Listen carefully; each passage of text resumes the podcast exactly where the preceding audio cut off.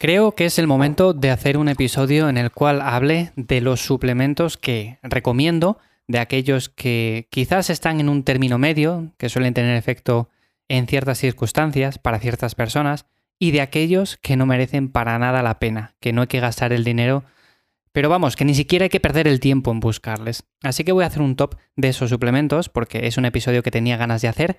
Ya sabéis que he hablado en otros episodios acerca de los que yo recomiendo más en concreto de proteína, cafeína, esos, pero bueno, hoy quiero decir más que nada el top de los mejores de los que podemos encontrar en cualquier tienda por internet y en definitiva una lista en la cual no hace falta ya buscar nada más. Antes de nada, antes de comenzar, ya sabes que me encuentras en ivyamazares.com, ahí te echo una mano para ganar músculo, perder grasa y en definitiva entrenar mejor. Bueno, hoy me tocaba entrenar, hoy al final no he entrenado, he pasado porque no me encontraba muy bien, no es que esté malo, para nada, pero realmente he descansado menos de lo que necesitaba para poder entrenar con intensidad, lo que os comenté el otro día, y he optado por sencillamente no entrenar. Así que ya veis que yo también autorregulo mi día a día, autorregulo basándome en las sensaciones que tengo. Y si, por ejemplo, hoy me hubiera levantado pues con un día bueno, aunque hubiera dormido seis horas, bueno, pues hubiera dicho, venga, pues voy a entrenar. Pero no ha sido así. Así que sencillamente toca eh, sacar trabajo de otros sitios y el entrenamiento lo dejamos para mañana. Vamos con el tema, como digo, eh, hoy quería hablaros de estos suplementos que más recomiendo. Voy a empezar por la lista de los mejores, de los que ya conocéis, porque les he dicho en otros episodios, no descubro nada a nadie.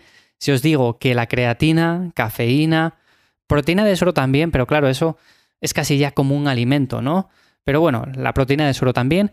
Y otro del que hablé hace poco es el bicarbonato de sodio. Todos estos son suplementos que merecen muchísimo la pena siempre que estemos buscando mejorar un poco el rendimiento, buscar mejorar la composición corporal también, podríamos decir, por el tema de la cafeína.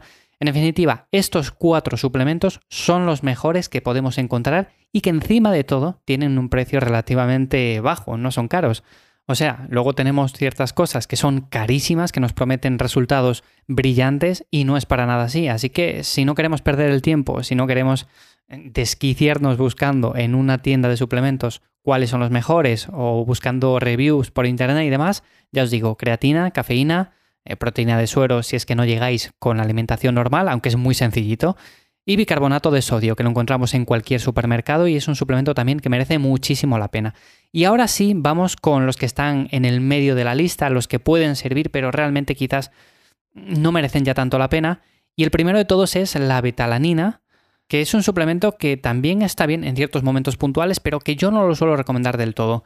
La betalanina como tal es un aminoácido no esencial, sintetizado en el hígado que puede ingerirse a través de la dieta. Lo podemos conseguir a través de los alimentos tradicionales, los alimentos comunes. Sobre todo en fuentes de origen animal, eso sí, en particular carne blanca y roja. Y también lo podemos obtener mediante suplementos. Eso sí, como digo, siempre que llevemos una alimentación más o menos variada, más o menos saludable y llegamos a una cantidad mínima de proteína, pues quizás este aminoácido no sea ya tan relevante de suplementar. Lo siguiente que tenemos en esta lista, en este rango medio, sería la L-citrulina, que no deja de ser también un aminoácido no esencial que podemos encontrar en diferentes alimentos ricos en proteínas, así como también, por ejemplo, en la sandía y en el melón. O sea, si os gusta la sandía como a mí, que es un alimento que me encanta, sobre todo para el verano, me como sandía por cantidades ingentes, pues os digo que también estáis consumiendo una cantidad buena de citrulina. Además, este aminoácido lo bueno que tiene es que tiene capacidad para producir diferentes efectos que en nuestro cuerpo se traducen como la mejora del rendimiento físico.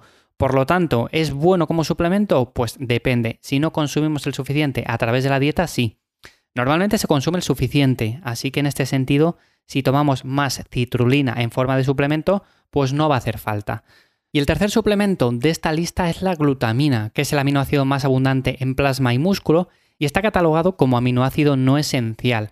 O sea, como veis, al final tenemos una lista de tres aminoácidos no esenciales y en este caso la glutamina puede tener efectos beneficiosos cuando, por ejemplo, hacemos descargas en los depósitos de glucógeno muscular, hacemos descargas de carbohidratos, cuando, por ejemplo, tenemos ciertos problemas en el sistema inmune, tomar glutamina nos puede ayudar también.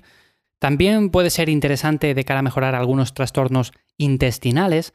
En este sentido, como digo, es un rango medio de suplementos que están ahí, que nos pueden ayudar, pero que realmente no son tan beneficiosos como estos que he comentado al principio a la hora de mejorar el rendimiento y las capacidades físicas. Por lo tanto, quiero que les tengáis en cuenta, pero que no penséis que son la panacea ni nada por el estilo.